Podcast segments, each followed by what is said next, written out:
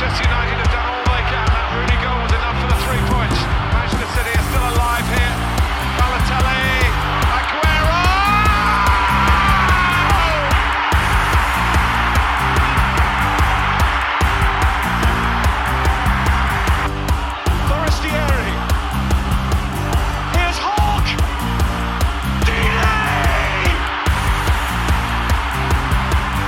Einen wunderschönen guten Tag und herzlich willkommen zu Radio England. Ich bin Leon Kaminski. Und ich bin Robin Held.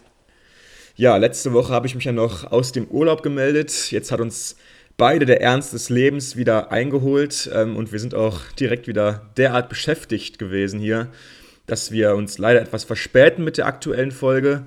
Ähm, aber so ist es nun mal. Ähm, wir haben uns beide jetzt mal etwas Zeit rausgeschaufelt aus unserem äh, Alltag, um das hier trotzdem natürlich noch in gewohnter Form alles zu besprechen.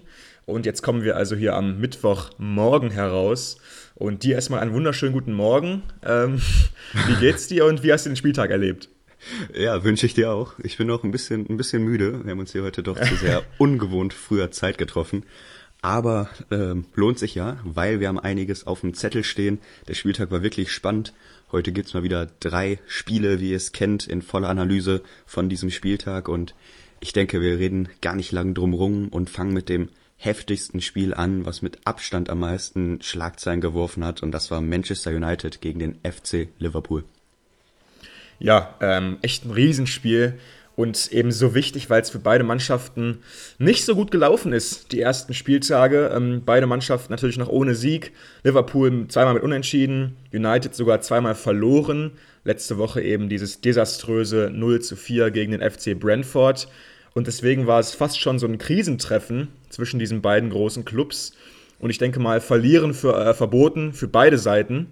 Und ähm, beide Mannschaften waren da auf jeden Fall richtig heiß. Und wir hatten ja auch schon in der letzten Folge das so ein bisschen angeteasert gehabt. Wir hatten schon ein bisschen über das Personal gesprochen, was wir glauben, was wird Erik Ten Haag jetzt machen in diesem Spiel. Und wir hatten auch schon gesagt, dass wir es für möglich halten, dass CR7 eben in diesem Spiel erstmal auf der Bank Platz nimmt, was einfach dem, dem Stil geschuldet ist, den United natürlich spielen wollte. Und am Ende ist es dann genau so gekommen. Aber er war ja nicht der Einzige. Nein, überhaupt nicht. Deswegen müssen wir auch einmal die Aufstellung ein bisschen uns näher angucken. Fangen wir mal hinten an. Klar, De Gea im Tor, noch keine Überraschung, obwohl sie dort auch wohl nach einer Nummer zwei Schrägstrich einem Konkurrenten unterwegs sind. Waren jetzt letzte Zeit Gerüchte um Kevin Trapp und Jan Sommer aus der Bundesliga. Muss man gucken. Bei Trapp sind wohl die Verhandlungen noch am Laufen, weil er sich auch vorstellen kann, nochmal einen großen Vertrag, viel Gehalt. Aber das mal nur so für den Hinterkopf. Der Gea stand 11 Millionen Gehalt. Ja, wirklich. Also das ja, ist United äh, irre. 11 Millionen für Trapp. Okay, Viererkette hatten wir Malassia auf der linken Seite, Luke Shaw nur auf der Bank. Rechts hinten Diogo Dalot, kennen wir mittlerweile, aber auch hier Oran-Bissaka kein Faktor. Dann kommen wir zur ersten dicken, dicken Überraschung und das war die Innenverteidigung, denn da standen jetzt zum ersten Mal Varan und Lisandro Martinez auf dem Platz und nicht der Captain Harry Maguire. Das ist also das erste Ausrufezeichen.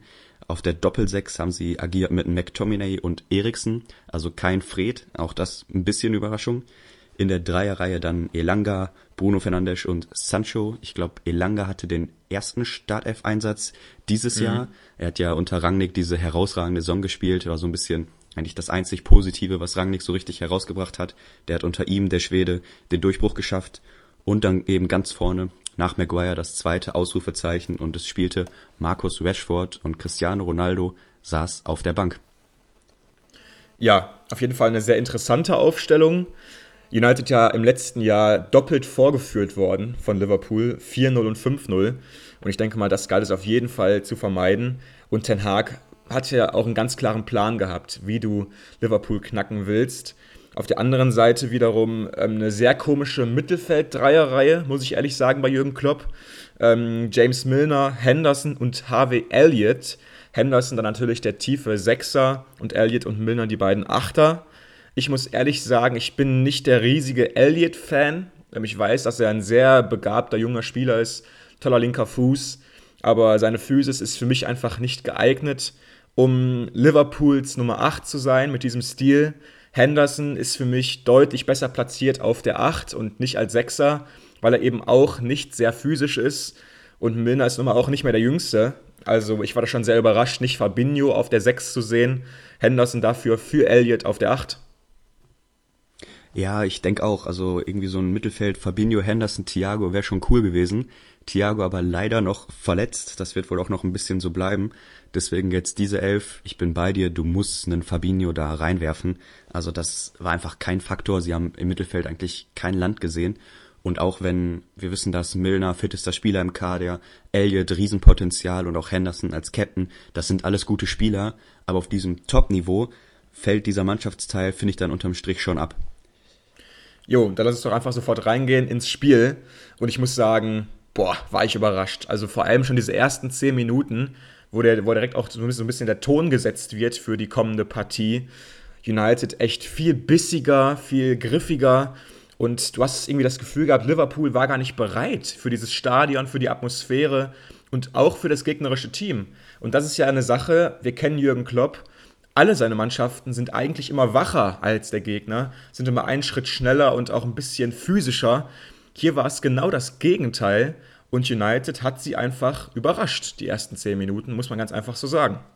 Total. Ich würde vielleicht sogar die ersten 20 Minuten sagen, das war so eine Phase, da war so viel Energie im Spiel, im Stadion und du wusstest schon nach fünf Minuten, okay, jeder einzelne Fan ist voll am Start, sie haben sie alle mit ins Boot geholt und da war so eine, ja, so eine Energie, ich kann es irgendwie nicht besser ausdrücken. Also man hat zugeguckt und war sofort irgendwie, ja, mit im Spiel drin, das war echt beeindruckend, weil die Körpersprache, der Einsatz, wie sie in die Zweikämpfe gehen, das war um ein viel, viel, vielfaches höher als die letzte Woche. Also wirklich, wirklich top. Und ähm, ja, haben alle überrascht mit diesem Auftritt und eben, du sagst es, Liverpool völlig im Griff gehabt. Und das resultierte dann auch schon darin, dass man relativ früh nach 16 Minuten zum 1 zu 0 kam durch Jaden Sancho. Und das war ein Tor, da müssen wir drüber reden, weil mhm. wunderschön, aber auch schlecht verteidigt. ja, da hast du recht. War irgendwie beides. Ähm, vorher eine ziemlich gute Kombination, muss ich sagen. Und dann kriegt Sancho so ungefähr auf dem Elfmeterpunkt den Ball. Und dann sind doch ziemlich viele Spieler um ihn herum postiert. Nicht ganz nah an ihm dran, aber doch um ihn herum äh, postiert. Und Sancho macht dann eben was sehr Cleveres. Der Ball liegt eigentlich nach der Drehung auf seinem Rechten. Aber irgendwie aus dem Augenwinkel muss er gesehen haben, dass da James Milner angeflogen kommt und dann macht er was sehr Cleveres und zwar lässt ihn einfach aussteigen, schießt nicht in dem Kontakt, sondern lässt Milner da an ihm vorbeirutschen und hat dann quasi das ganze Tor vor sich. Ähm, und dann kam es auch zu einer Szene, die mittlerweile in den sozialen Netzwerken die fantastischsten Blüten geschlagen hat, und zwar Virgil van Dijks Einsatz oder auch Nicht-Einsatz. Nämlich anstatt auf Sancho eben wie ein Verrückter drauf zu rennen und zu versuchen, den kommenden Schuss zu blocken, bleibt Van Dijk einfach Virgil van Dijk mäßig stehen am Fünfer, ähm, verschränkt die Arme hinter dem Rücken und ähm, zeigt eine coole Pose. Und ich glaube, er wollte versuchen, irgendwie sich in die Schussbahn einfach nur zu stellen. Aber war natürlich vollkommen ja, das Falsche, was er da gemacht hat, indem er da einfach nur stand am Fünfer. Ja, absolut. Ist dann ein bisschen ins Lächerliche gezogen worden auf Social Media, weil diese Position, wie er da steht, so leicht in den Knien, Beine zusammen und Hände in den Rücken, das sah jetzt einfach nicht so passend aus, sagen wir mal so. Ähm, aber wenn wir sportlich reingehen in die Situation, war die Grätsche von Milner jetzt nicht schlecht, aber ich finde, er hat die viel zu hoch, viel zu schnell angesetzt. Also ja. so weit wie er gerutscht ist, ne Sancho hätte nicht mal mehr die Eckfahne treffen können, weil er so viel von dem weiten Winkel abdeckt, aber nicht wirklich zum Tor. Also es hätte völlig gereicht, da den langen Schritt zu machen, Fuß vor, du blockst den, alles gut. Ich finde, das ist einfach noch eine schlechte Entscheidung, die er trifft. Vor allem, weil Sancho ja auch ein Spieler ist, der immer auf so Situationen wartet, der den Haken gerne mitnimmt. Und ich fand das ähm, das Erste, was man vielleicht kritisieren kann, aber ja, kein, kein Riesenvorwurf, das möchte ich auch betonen. Und dann das Zweite ist bei Van Dijk, du sagst, er muss rausrennen auf den Spieler, auf den Ball. Ich finde, du kannst auch den Abstand wahren, dann hast du mehr Zeit zu reagieren. Der Ball lag auf Sanchos schwachem Fuß, er hat sich dann so rumgedreht und ihn doch noch mit rechts geschoben, aber der Ball war nicht hart. Also wenn Van Dijk sich vielleicht noch einen Meter fallen lässt, hat er alle Zeit der Welt zu reagieren, dann haut er den einfach raus. Aber so, wie es jetzt passiert ist, sahen irgendwie alle ungünstig aus, weil er in so einem Zwischenraum bleibt, steht schlecht, kriegt nicht richtig die Beine sortiert und dann ja, ist die Kugel im Tor, weil, und das ist der dritte Faktor, Allison quasi im synchronen Sprung mit Milner ebenfalls in die falsche Ecke unterwegs war.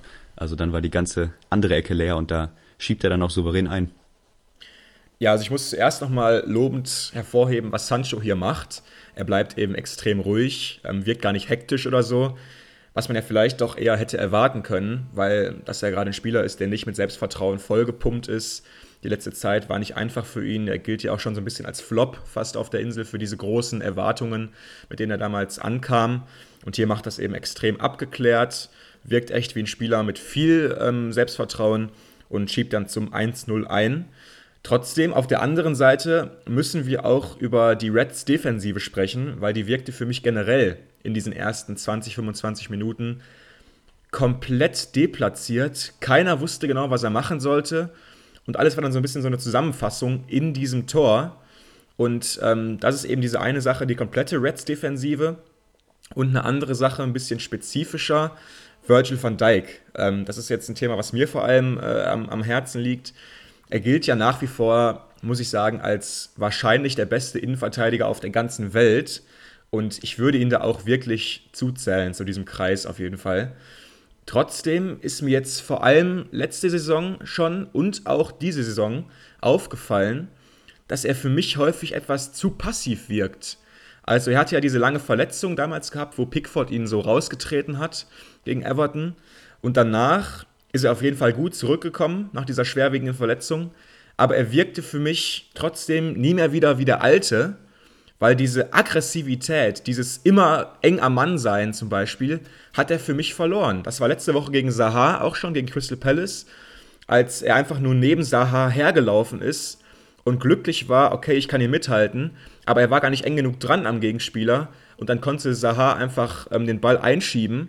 Und hier jetzt sowas ähnliches, anstatt eben den Kontakt, die Nähe zum Gegner zu suchen, bleibt er eben einfach nur stehen, ist zufrieden mit seiner Position. Und das ist eben eigentlich, finde ich, nicht das, was ein Virgil van Dijk ausmacht. Deswegen ist er nicht so bekannt geworden. Ist ein spannender Punkt. Ich finde, Van Dijk wirkt immer so ein bisschen unantastbar. Also, dass man da mal Kritik hört, ist wirklich selten. Ist äh, ohne Frage immer noch in diesem Top-Kreis, das sehe ich genauso wie du diese Passivität, ich bin ein bisschen zwiegespalten, also da jetzt ein großes Fass aufzumachen, weil ich sehe auch die, die Schwächen, aber es sind eben Einzelentscheidungen. Die führen hier zu zwei Toren gegen Palace und jetzt gegen United. Trotzdem würde ich sagen, dass diese Ruhe, sagen wir es mal so, im Zweikampf auch eine große Stärke von ihm ist. Dass er die Situation einfach oft richtig einschätzt und dann nicht blind rausrennt und die Grätsche ansetzt, sondern die Leute locker abläuft oder auf den Fehler des Angreifers wartet er hat ja auch diese Ausstrahlung und ich finde, das nutzt er auch wirklich gut.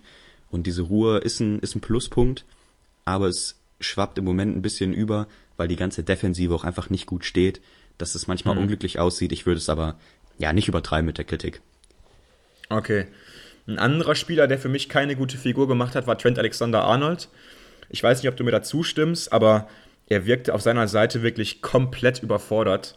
Also was Rashford, Fernandes, und Elanga da mit ihm gemacht haben auf dieser linken Seite, ähm, Wahnsinn. Also das ist nicht der Trend, den wir kennen. Er hat defensiv seine Schwächen, das wissen wir alle. Dafür ist er eben offensiv als Außenverteidiger absolute Weltklasse. Defensiv ist er es nicht. Und hier hat wirklich United absolut seine Seite gesucht, hat ähm, ihn auserkoren und haben es dann auch wirklich häufig gut über ihn äh, gespielt. Ja, muss man einfach sagen, du hast auf der einen Seite eine Verteidigung mit Robertson und Van Dijk und auf der anderen Seite stehen eben Gomez und Alexander Trent Arnold. Da hast du nun mal Probleme. Also das ist einfach nur logisch. Die Seite ist ein bisschen schwächer. Ist eigentlich, finde ich, ein Evergreen-Thema. Ja, wie stark ist Trent Alexander Arnold jetzt defensiv? Es gibt immer wieder Leute, die sagen, dass die Kritik überzogen ist. Ich denke, wir sind uns alle einig, dass er offensiv als zweiter Spielmacher fast agiert und da mhm. herausragende Qualitäten hat. Also so Flanken schlägt kein anderer defensiv sehen wir beides sehr kritisch und ja, so Spiele geben uns recht, weil ich finde, wenn das Team gut spielt, steht er hinten auch immer gut, aber wenn das mhm. mal ein bisschen am Wackeln ist, so Spiele an der Kante sind, ist im Zweifel er der, der dann mal einen durchlässt und deswegen, ja, muss man ihn mit reinziehen. Trotzdem, ja. auch wenn wir es jetzt sehr kritisch sehen, den gesamten Auftritt von Liverpool gab es selbst in der ersten Phase, in der ersten Halbzeitphasen, wo sie das Spiel zurückgewonnen haben, wo sie so ein bisschen wieder die Überhand bekommen haben nach diesen wirklich fantastischen 10, 20 Minuten von United. Also sie haben sich so ein bisschen zurück ins Spiel gebissen, waren jetzt nicht viel besser, aber ja, sie konnten zumindest dann ausgeglichen in diesem hitzigen Stadion dann doch auch gestalten. Das stimmt. Und äh, sie haben eben nur dieses eine Gegentor bekommen in der ersten Halbzeit und dadurch natürlich auch sich selbst eine Chance gelassen, für die zweite nochmal zurückzukommen. Und das ist eben auch was, was Spitzenmannschaften eben machen. Das sagt auch immer Roy Keane zum Beispiel, jemand, den ich ja sehr verehre als äh, Experte. Er sagt immer, wir damals bei United, wir waren auch nicht jedes Spiel Weltklasse, aber wir sind in jedem Spiel drin geblieben und haben uns immer noch die Chance gegeben, zurückzukommen. Und das haben die Reds hier eben auch gemacht. Ähm, eine andere Sache, noch ganz kurz, ist mir gerade aufgefallen hier auf dem Spielberichtsbogen. Ähm, Trent ist der Einzige bei den Reds mit einer gelben Karte. Ähm, das war eben dem Fakt geschuldet, dass er wirklich häufig überrannt wurde und da auch mal das taktische Foul gezogen hat einmal. Aber United mit drei gelben Karten und die wirkten für mich einfach in dieser ersten Halbzeit viel bissiger und ich denke, das ist auch die Essenz, die wir da rausziehen können. Ähm, ja, nach der Pause ähm, muss ich sagen, Liverpool etwas verbessert für mich, aber trotzdem ähm, den deutlich besseren Start hatte dann doch wieder United, weil sie eben sogar davonziehen können. Genau, das 2 zu 0 fällt relativ schnell nach der Pause. Für mich spannend, es gab direkt einen Wechsel zur Halbzeit. Eigentlich etwas, was so als Move eher verschrien ist, als der Trainer ist unzufrieden. Das macht man nur, wenn es schlecht läuft, aber Ten Hag entscheidet sich trotzdem zu wechseln. Meines Wissens nach war auf jeden Fall keine Verletzung am Start. Er nimmt Elanga runter, der eine herausragende erste Halbzeit gespielt hat und bringt Anthony Martial. Ich hatte mal vor der Saison als These genannt, als er noch nicht verletzt war, dass er mehr Spielzeit bekommt als Ronaldo, auch wenn beide fit sind. Jetzt wissen wir es nicht genau. Er kommt langsam zurück und hat mir richtig gut gefallen. Also ich kann mir ja. vorstellen, dass das auf Dauer die Lösung sein kann. Rashford ist dann dafür nach außen gerückt auf die linke Bahn, wo Elanga vorher gespielt hat. Und genau Martial ist es dann auch, der einen Top-Pass spielt auf Rashford, der da die Schnelligkeit ausspielt, einfach vorbeigeht, den Ball reinschiebt war ja hauchzart. Ich weiß nicht, ob es jetzt, ähm, ja, es war gleiche Höhe, ne? sonst wäre der VR natürlich mhm. eingeschritten, aber es war wirklich auf Messerschneide. Am Ende einfach ein Top-Pass, Top-Timing und er schiebt den locker rein. Ja, ich dachte auch, muss ich sagen, zuerst, dass es Abseits war, äh, aber am Ende war es dann nicht so. Und Rashford, das ist, finde ich, so ähnlich wie bei Sancho eigentlich. Ein Spieler, die sind beide gerade nicht vollgepumpt mit Selbstvertrauen. Aber hier bleiben sie einfach extrem cool, ne? Und Rashford hat ja auch wirklich mega viel Zeit gehabt, danach zu denken. Und er ist ja auch, glaube ich, generell ein, ein, Charakter, der häufig zu viel einfach nachdenkt, weil er ist herausragend äh, am Ball. Aber häufig hat er ein paar zu viele Gedanken und auch ein bisschen zu viele Selbstzweifel, denke ich ab und zu. Hier absolut nicht. Hat den freien Raum, hat die Pace, um da wegzuziehen. Ist er eiskalt auch noch vor Allison und schiebt den ins kurze Eck. Und das sind ja auch die Momente, ähm, die Ten Hag kreieren wollte. Ne? Also überfallartig Liverpools hohe Linie überspielen und dann mit schnellen Spielern ähm, vor Alisson zu kommen und dann eben cool zu bleiben im Abschluss. Ich muss sagen, vor allem der, der Matchplan hier beim 2 zu 0 perfekt aufgegangen. Ja, in jedem Fall. Das ist ja auch genau das, wie du Liverpool schlagen kannst, wenn du da das Timing triffst und Rashford hat einfach den Tempovorteil, dann spielst du es genau so für mich überragend die Stimmung im Stadion. Also als das 2 zu 0 gefallen ist, du hattest das Gefühl, das ganze Old Trafford hebt ab, weil da wirklich so eine Power drin war und so viel Frust, der sich angestaut hat bei den ganzen United-Fans, wo die alle durch mussten. Ja, wenn ich nur an letz letzte Woche denke, und dann kaufst du dieses Ticket, gehst gegen Liverpool ja. trotzdem ins Stadion und dann passiert sowas. Also da wurden einfach mal die treuen Fans belohnt und da im Stadion sein, also da hätte ich gerne mitgemacht. Das war wirklich herausragend. Trotzdem, mhm. ähm, danach ging es nicht ganz so furios weiter. Liverpool hat für mich dann doch auch stark gemacht. Du sagst es so ein bisschen dieses Spitzenteam gehen, dass sie im Spiel bleiben, sich immer wieder Chancen erarbeiten. Und wir müssen auch über eine kuriose Szene reden. Ich meine, sie ist noch vorm 2-1 gefallen, als sich dann nach einer Ecke oder einem Standard die so ein bisschen selber anschießen ähm, Bruno Fernandes zieht irgendwie völlig durch, Volley, aber zwei Meter vorm eigenen Tor, der rutscht ihm ab und dann trifft er Lisandro Martinez an der Brust, der auf der Linie steht und nur so bleibt der Ball noch im Spiel. Sie kriegen das Ding irgendwie raus. Also eine ganz kuriose Szene, wo es ja eigentlich scheppern muss. Ja, es wirkte so ein bisschen United aus den alten Zeiten. Äh, Maguire schießt irgendwie Shaw an, das war so mein Bild. Aber nee, hier hatten sie dann eben auch das nötige Glück gehabt und der Ball bleibt draußen. Aber am Ende Liverpool eben wieder mit der Drangphase, die wir auch alle von ihnen erwartet hatten. Und dann ist es äh, Mo Salah, wer sonst, der den Anschluss besorgt. 81. Minute, so ein bisschen äh, da hinten Chaos bei United. Und dann köpft Salah den Ball einfach rein. Ähm, Hand aufs Herz, was hast du gedacht nach dem 2-1? Gibt es noch einen Ausgleich oder hast du gedacht, United schaukelt das? Naja, ich glaube, es war klar, dass es eng wird aber sie hatten eben nie die klaren Chancen im Spiel. Und auch das Tor in so einem Gewühl, Kopfball, also keine klaren Abschlüsse. Deswegen, ich wusste, sie kriegen noch ein, zwei Ping-Pong-Dinge, aber ob der dann reinfällt oder nicht, ist äh, Glas-Google-Spiel. Okay. Ja, dann macht's United auch irgendwie ziemlich gut. Äh, sie bringen das dann sicher über die Zeit. 2-1 geht's am Ende aus. Jürgen Klopp mit seinem bekannten Lächeln, wenn es mal nicht in, in seine Richtung geht, häufig an der Seitenlinie. Und Ten Hag natürlich der glücklichste Mann auf der ganzen Welt gewinnt hier ähm, das erste große Spiel gegen äh, den Rivalen Liverpool mit 2-1 nach wirklich einer bärenstarken ersten Halbzeit vor allem. Und jetzt kommen wir natürlich auch zu den Lehren, die wir aus diesem Spiel gezogen haben. Die erste Frage ist natürlich auf positiver Seite, wie viel kann Erik Ten Haag jetzt aus diesem Sieg ziehen? Könnte es sowas wie ein Turning Point sein für die ganze Saison? Weil diese Emotionslage jetzt nach diesem Spiel, das ist eine ganz andere Welt als noch in den letzten Wochen im Old Trafford. Du baust dir einfach ganz viel Kredit auf. Ich glaube, es war so ein Befreiungsschlag für ihn, weil nur mal vorgestellt, du verlierst das dritte Spiel deiner Saison gegen Liverpool, kein Drama, aber setzt in diesem Spiel Maguire, dein Captain, und Cristiano Ronaldo, dein auf dem Blatt Papier besten Spieler im Team draußen. Also wenn du dann da 5-0 baden gehst, will ich mir gar nicht vorstellen. Vielleicht hätte er ihn dann noch versucht, in der 60. reinzuwerfen. Ob der dann so viel Bock gehabt hätte, dann hätte es ja wieder den nächsten Eklat gehabt. Also für mich war es so wichtig für ihn, sich da ein bisschen Zeit zu verschaffen. Trotzdem von Turning Point und Co. bin ich immer ein bisschen skeptisch. Also äh, ich habe mal letztens gelesen, Qualität ist, wenn du auf hohem Niveau auf lange Zeit performst ein gutes Spiel hat jeder. Frag mal Matthew Hoppe, der hat auch einmal gegen Hoffenheim eine gute Partie gemacht, aber ja, spielt jetzt in Australien oder so. Worauf ich hinaus will, es ist einfach immer so eine Sache. Also wenn so viel Euphorie da ist, ich bin immer ein Fan davon, das ein bisschen aufzubauen. Gladbach hat letzte Saison im Pokal 5-0 gegen Bayern gewonnen, mhm. hat aber in der Liga, wäre fast abgestiegen. Ne? Und danach wurde es nur immer schlechter. Diese Ausnahmespiele, wo diese Euphorie dich eben trägt, das hat eben nicht viel damit zu tun, ob du fußballerisch taktisch auf dem richtigen Weg bist. Das war einfach ähm, ja im Kopf eine super Leistung. Und ob sie das mhm. halten können, also kann sein, aber ich würde das jetzt nicht überbewerten. Ähm, ich würde es schon ein bisschen höher äh, verorten als du. Äh, für mich ist es extrem wichtig. Also diesen einen Sieg, den kann man für mich gar nicht wichtiger setzen. Gegen den größten Rivalen, der dich in der letzten Saison so vorgeführt hat. Mit 0 zu 9 hast du da insgesamt verloren, beide Spiele. Da ist es so wichtig, einfach auch eine Reaktion zu zeigen. Und auch wenn sie nur unentschieden gespielt hätten am Ende, wäre das für mich trotzdem eine gute Reaktion gewesen, weil sie es eben zumindest versucht haben. Und sie haben die neuen Ideen des Trainers wirklich an Bord geholt. Sie haben versucht, sie umzusetzen zu, äh, mit ihrem besten Willen auf jeden Fall. Und auch so ein bisschen diese ganzen Umstellungen des Trainers haben funktioniert. Du hast eine Doppel-Sechs gehabt aus McTominay und Eriksen, wo ich eigentlich sagen würde, hm, weiß ich nicht.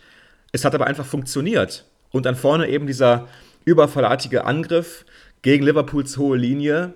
Guter Matchplan, tolle Ausführung. Was willst du mehr? So kannst du in die nächsten Wochen gehen. Trotzdem, lass uns auch noch ganz kurz jetzt bei den großen Entscheidungen bleiben. Maguire, der Kapitän, ist auf der Bank. Ten Hag hat ihn ja vor der Saison auch bestätigt als Kapitän.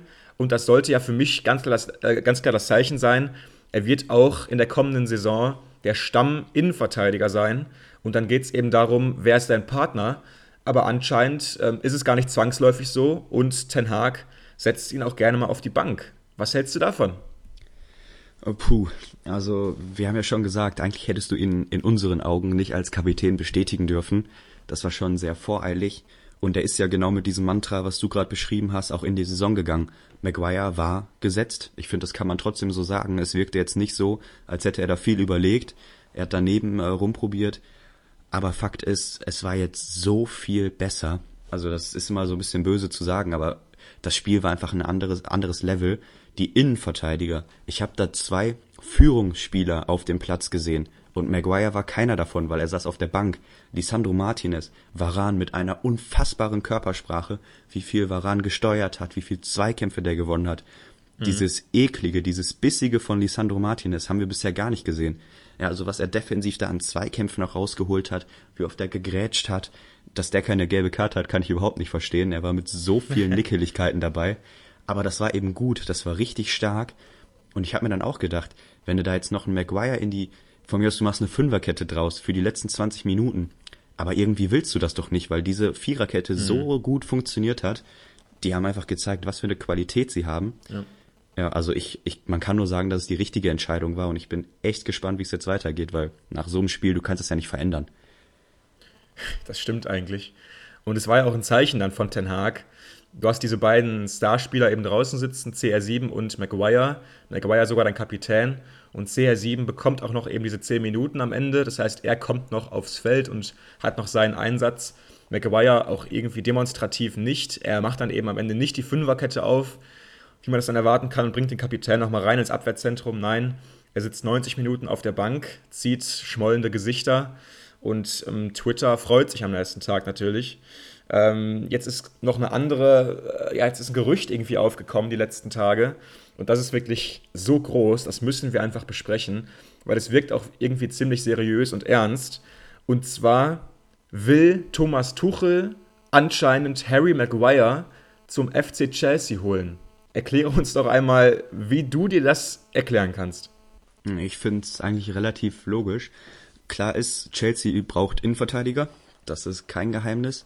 Sie haben da schon vieles versucht. Transferfenster schließt in einer Woche oder so, vielleicht bisschen mehr, ich glaube neun Tage noch. Und sie müssen, müssen, müssen was tun. Angeblich steht Pulisic auf der Wunschliste. Und dann könnte es halt irgendwie zu einem Tausch oder irgendwas über drei Ecken kommen ich könnte mir durchaus vorstellen, dass es passiert, weil Maguire hat eine brutal schweren, schweren Stand bei United. Und wenn der jetzt nochmal den Wechsel macht, was weiß ich, über eine Laie oder mit irgendeinem komischen Modell, dann ist vielleicht ein bisschen weniger Druck da. Du hast bei Chelsea ein anderes System, diese Dreierkette, es ist alles ein bisschen ruhiger, du hast mehr Spieler hinterm Ball. In der ähm, Spielaufbau hast du bei Chelsea ganz andere Qualitäten, egal ob das jetzt ein Thiago Silva übernimmt oder ein Jorginho. Also ich finde, es wird passen. Ob es dann wirklich passiert, ich bin bei so Tauschdeals oder auch bei so großen Gerüchten immer ein bisschen skeptisch, weil 99 von 100 Mal passiert da eben nichts. Aber warum nicht? Also ich kann es mir vorstellen. Ist es für dich völlig utopisch? Äh, für mich ist es einfach kurios, muss ich ehrlich sagen. Also Harry Maguire ist für mich ähm, der überbezahlteste Spieler der Fußballgeschichte. Also ich weiß nicht, 85 Millionen, 90 Millionen, was es dann am Ende auch waren für eine Ablösesumme unfassbar, sowas auszugeben für so einen Spieler. Es wurde schon viel kritisiert an Harry Maguire und wir müssen dieses Fass wirklich nicht nochmal aufmachen. Aber er hat, weiß Gott, nicht abgeliefert als Kapitän, als Spieler, als Führungspersönlichkeit, einfach nur als Verteidiger. Er hat eben auf so vielen Ebenen nicht abgeliefert. Ähm, für mich ist dieser Spieler verbrannt in der Premier League. Und wenn ich ein halbwegs gescheiter anderer Trainer wäre, der jetzt nicht eine riesige Vision hat, dann würde ich einfach die Finger von Harry Maguire lassen, weil er wirkt doch einfach nicht wie jemand, der Niederschläge wegsteckt, zum Beispiel. Und er wirkt auch wie jemand, der absolut kein Selbstvertrauen hat. Und ich glaube auch, dass es schwer wird, nochmal dieses Selbstvertrauen vollständig wiederherzustellen. Und ich würde es mir einfach nicht antun als Trainer. Auch die ganzen Probleme und die Randerscheinungen, die mit so einem Transfer dann einhergehen würden, das würde ich einfach nicht machen. Ähm, deswegen war ich schon überrascht, dann diese Gerüchte zu lesen. Vielleicht hat Tuchel eben so eine große Vision und will den Jungen irgendwie nochmal aufbauen. Kann ja sein. Fände ich auf jeden Fall sehr, sehr interessant, um es mal so zu sagen. Ähm, ein Transfer, dem wir, glaube ich, beide etwas äh, positiver gegenüberstehen der ist schon über die Bühne gegangen. Und zwar hat Erik Ten Haag seinen Sechser bekommen, den er so dringend haben wollte. Es ist Casimiro gewesen. Der 30-Jährige kommt von Real Madrid, hat da, glaube ich, vier Champions League-Titel geholt. Äh, eine unfassbare Bilanz bei ähm, den Madrilenen mit diesem famosen Mittelfeld-Trio bestehend aus ihm, Toni Kroos und Luka Modric. Ist nun also Geschichte. Er will noch einmal ähm, ja, das Abenteuer suchen und ist ins ferne Manchester gereist, um dort den Wechsel zu vollziehen. Es ist ein sehr langer Vertrag, äh, ich glaube äh, vier Jahre oder so oder drei Jahre. Auf jeden Fall ein sehr langer Vertrag. Fünf Jahre, genau, da war es vier plus eins. Ähm, 20 Millionen Gehalt, ich glaube mal, diese Zahlen könnt ihr euch alle selber ausrechnen, wie teuer dann diese, dieses, dieses ganze Paket für United wird. Äh, über fünf Jahre 20 Millionen und 70 Millionen Ablöse. Auf jeden Fall ein riesiges Paket, was da geschnürt wurde. Aber sie brauchen eben unbedingt diesen physischen Sechser. Und ähm, auch wenn er 30 Jahre alt ist, er ist einfach ein Leader, er ist ein Gewinner, er hat das Know-how und er ist auch einfach ein perfekter Spieler für mich. Ja, ich hab's nicht geglaubt. Also als ich auf dem Handy die Nachricht bekommen habe, dass, äh, dass, dass der Wechsel kurz bevorsteht, ich hab's nicht geglaubt. Erst als dann bei Sky Sport News ich den Fernseher anmache und sehe da, wie er auf dem Podium bei seiner Verabschiedung weint und äh, Carlo mhm. Angelotti die Tränen in den Augen hat. Also dann dachte ich, ja, okay, wird, wird wohl was dran sein an dem Gerücht. Dass es jetzt so geklappt hat, ich find's irre. Also so einen Spieler davon zu überzeugen. Ich bin mir echt nicht sicher, was jetzt bei Casemiro den Ausschlag gegeben hat ich meine, natürlich bekommt er den traumhaften Rentenvertrag. Er hat jetzt ja. ohne jegliches Risiko bei einem ja, international anerkannten Verein, sagen wir es mal so, ähm, diesen, diese Zukunftsperspektive bekommen. Er ist absoluter Stammspieler, wohingegen bei Real Madrid, bei all dieser Qualität, bei diesem Bermuda-Dreieck, wie es Angelotti genannt hat, im Mittelfeld, hat er für mich nicht auf die nächsten zwei, drei Jahre den Stammplatz sicher. Sie haben jetzt für, ich weiß nicht, 80, 90 Millionen Tchouameni geholt aus Frankreich der jetzt auch, als er reingekommen ist, einen herausragenden Eindruck gemacht hat. Und da sich gegen zu behaupten, wäre auf jeden Fall mal schwierig geworden. Er hat jetzt bei mhm. United nochmal andere Stadt, der Vertrag stimmt und eben diese Stammplatzgarantie. Und ich kann mir schon vorstellen, dass das auch ein bisschen im Kopf mitspielt und es nicht nur darum ging, mal was Neues zu machen. Ähm, mhm. Wahrscheinlich spielt da viel zusammen seine Erwartungshaltung hat mich dann doch ein bisschen überrascht, weil er hat und hat dabei keine Miene verzogen gesagt, dass er mit United die ähm, Liga gewinnen will und auch sonst äh, alle Trophäen angreifen möchte. Er hat die mhm. Historie des Vereins herausgestellt. Ich glaube, das ist äh, ja kein, äh, kein unbekannter Tipp. Das sollte man tun, wenn man bei United auftritt. Aber ja. diese, diesen sportlichen Ehrgeiz hat er schon sehr offensiv formuliert. Und ähm, das vor dem, vor dem Spiel gegen Liverpool fand ich schon mutig. Ja, auf jeden Fall. Ähm, aber es zeigt auch so ein bisschen, glaube ich, wie er denkt. Also er ist echt ein Gewinner, ihm geht es immer ums Gewinnen. Hat er auch häufig unter Beweis gestellt, eben bei Real.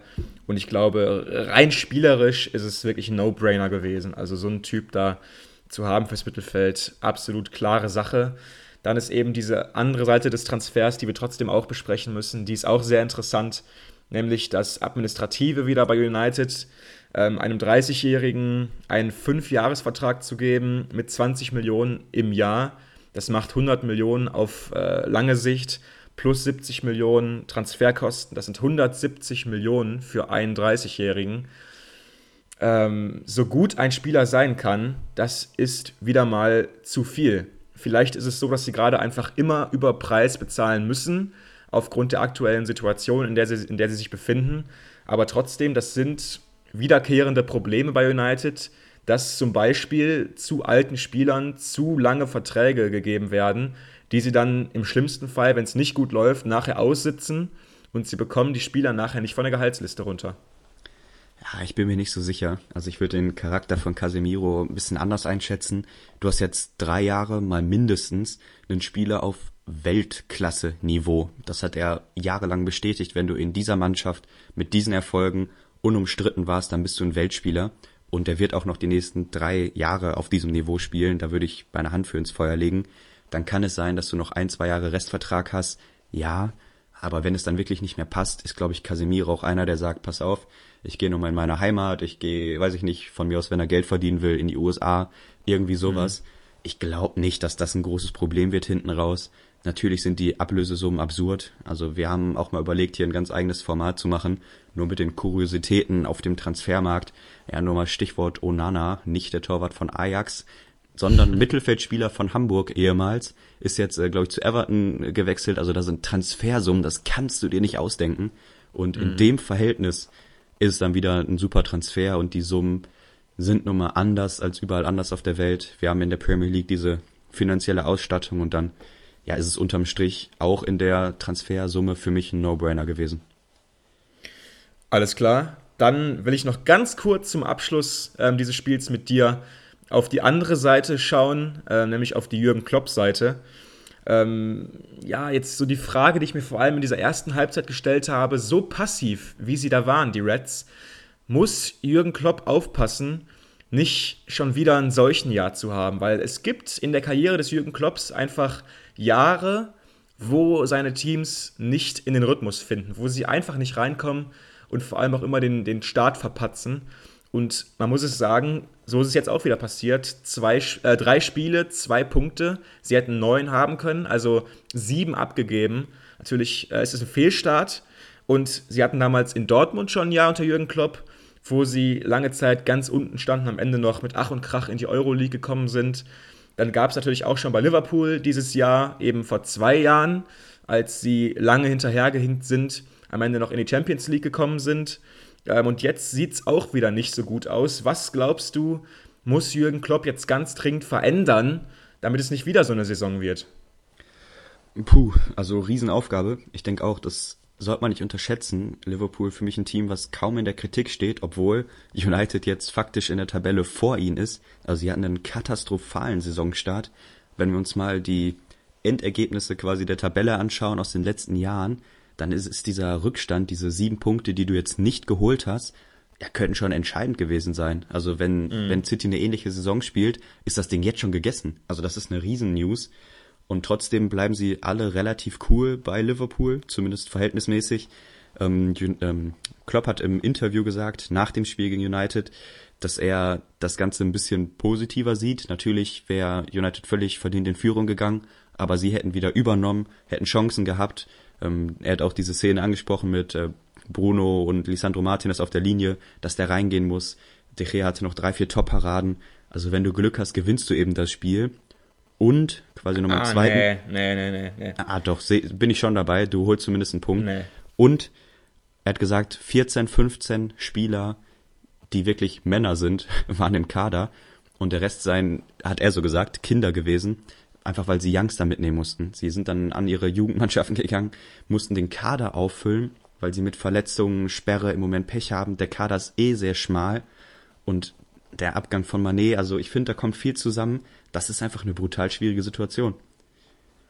Aber glaubst du, sie laufen wirklich Gefahr, so eine ganz schlechte Runde wieder zu spielen? Oder war es doch einfach jetzt ein bisschen Pech irgendwie mit den vielen Verletzten und dann Aufsteiger am ersten Spieltag und so weiter.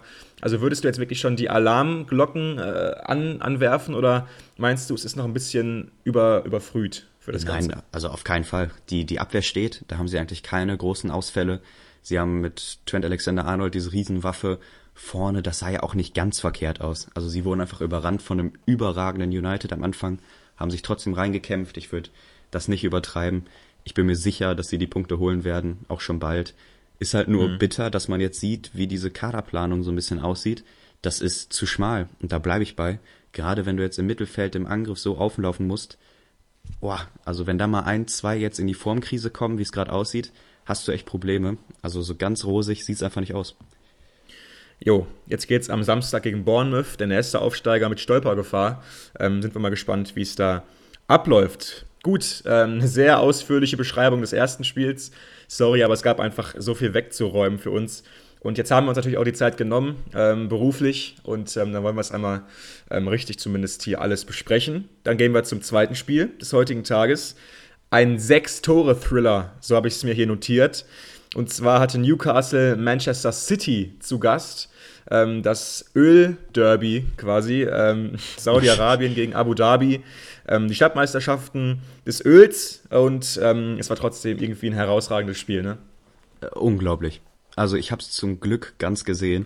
Es hat bei mir alles gepasst und mit das geilste Spiel dieses Jahres, äh, haben wir glaube ich letzte Woche auch schon gesagt, aber diesmal nochmal cooler, weil so viele Offensivszenen im Spiel waren. Es ging nur hin, her, hin, her und ähm, ja, musste man wirklich äh, mal auch ein Lob aussprechen an wen auch immer, der dieses Spiel in ein drei Minuten Highlight-Video zusammengeschnitten hat. Eigentlich ein Witz für das, was da abgegangen ist. Ja, auf jeden Fall. Dann legen wir einfach mal los. Ähm, und Ilkay Gündogan hat da den perfekten Start hingelegt für City, ne? Ja, also sie treffen ziemlich früh zum 1 zu 0. Und auch dort gab es so eine ähnliche Anfangsphase wie bei United. So die ersten, nicht ganz so lange, aber 10, 15 Minuten dachte ich, das ist wieder das City in absoluter Topform. Wie sie da am Anfang aufgetreten sind. Riesen Respekt. Das erste Tor fällt, super Flanke von Bernardo Silva. Gündogan bleibt in der Mitte cool. Wieder mal ein Weg von ihm hinter die Kette, so als zweiten Stürmer rein. Klassisches Motiv, kennen wir mittlerweile. Er trifft. Aber dann kam eben Newcastle zurück und wie es auch Pep hinterher im Interview zugibt, diese Kontrolle von City, die haben sie einfach nicht lange aufrechterhalten können. Es war dann ein wildes Spiel. auch wenn City immer wieder Konter gesetzt hat, gab es eben diese unfassbar starken Angriffe von Newcastle und sie drehen noch in der ersten Halbzeit das Spiel. Erst nach einer Top-Flanke von Saint-Maximin ist Almiron da, dann trifft noch Wilson mit einer super Bewegung, kreuzt da mhm. so ein mhm. bisschen, geht nach innen, trifft dann gegen Ederson und plötzlich sind es nach 40 Minuten eine 2-1-Führung für Newcastle und sie machen ein Weltklasse-Spiel. Und dann erhöhen sie ja sogar noch auf 3-1, ne? Also durch einen herausragenden Freistoß von Kieran Trippier. Ähm, wir wissen ja alle, was er für ein toller Schütze ist, aber den setzt er wirklich so toll rein ins Tor. Absolutes Traumtor von dem Jungen. Und dann steht es 3-1 gegen ein angeschossenes City. Und dann ist ja fast die Frage, ähm, musst du das Spiel gewinnen? Weil sie waren echt so gut, Newcastle. Die waren so gut, lasst es euch gesagt sein, herausragend.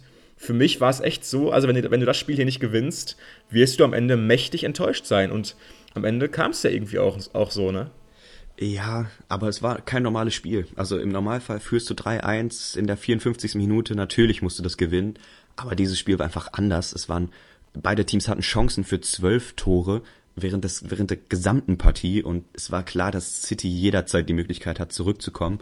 Und sie schaffen es auch. Sie machen dann in vier Minuten zwei Tore, 60. und 64. Haaland und Bernardo Silva. Haaland war ein Willenstor, Stürmer steht richtig, müssen wir nicht lang drüber mhm. reden. Zweite Tor schon. Ich habe Standbilder gesehen und auch als ich vor dem Fernseher saß, unfassbar. Der Pass von De Bruyne auf den einlaufenden Bernardo Silva ich weiß nicht, wie viel Mann er überspielt hat. Ich würde mal wirklich sagen, mhm. sechs, sieben mindestens. Packing. Ja, also es ist unglaublich gewesen. Er spielt noch einem den Ball durch die Beine und ja, Timing passte. Silver schiebt da nur noch ein, aber dieser Pass zeigt wieder mal, warum De Bruyne letztes Jahr der beste Spieler der Saison war und in diesen ersten drei Spieltagen auch ein ordentliches Brett vorlegt. Ja, wo du es gerade irgendwie sagst, da kommen mir so witzige Gedanken. Es gibt irgendwie so in jedem Jahr so ganz neue, äh, wahnsinnig informative Statistiken und Werte. Ne? Weißt du noch, vor ein paar Jahren wirklich dieses Packing, wo so jeder auf einmal über Packing gesprochen hat. Irgendwie das ZDF hat es dann auch für sich entdeckt und hat es dann irgendwie aus dem Archiv gekramt und so weiter. Und mittlerweile spricht da ja auch keiner mehr drüber, ne? Ja, genau. Es geht darum, wie viel Spieler man pro Pass überspielt, ne? Also einfach wie viel progressive Passspiel man hinbekommt. Toni Kroos war, glaube ich, damals, als das so hochkam, der größte Gewinner dieser Statistik weil Querpass-Toni? Ja, genau. Dieses Klischee vom Querpass-Toni wurde damit ja widerlegt, weil er in dieser Phase, in diesen Werten war er weltweit führend. Und diese Pässe, die er lang spielt, die immer wieder ankommen, wurden da einfach mal statistisch erfasst. Und mhm. ja, also ich glaube, ein De Bruyne bewegt sich da in ähnlichen Sphären. das war schon wirklich beeindruckend. Ja, auf jeden Fall. Ähm, dann habe ich noch eine Frage äh, an dich da, da du ja eben der, der größere Haaland-Experte bist als ich. ähm, was, was, was würdest du jetzt so in den ersten Spielen sagen? Wie gefällt er dir?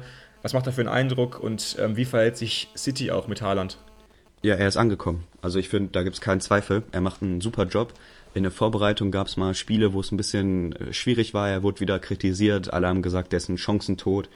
Kann man jeden anderen vorne reinstellen. Er bringt keine besondere Qualität mit.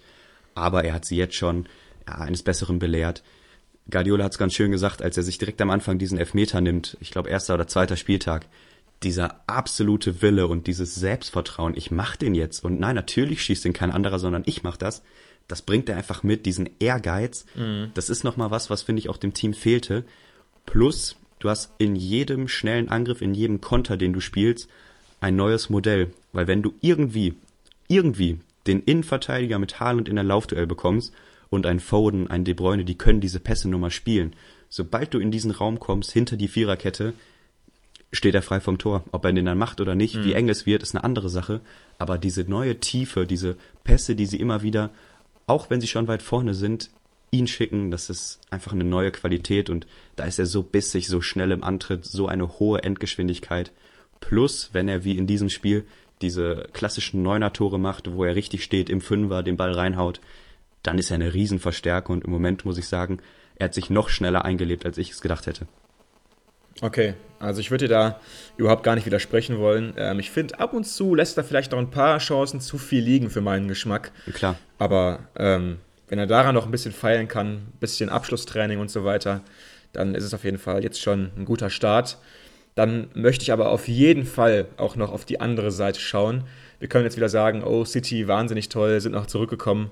Aber was Newcastle dafür eine Partie hingelegt hat, absolut überragend. Also mit dem Spielermaterial, was da auf dem Platz stand für sie, ähm, das ist eigentlich eine absolute Durchschnittsmannschaft.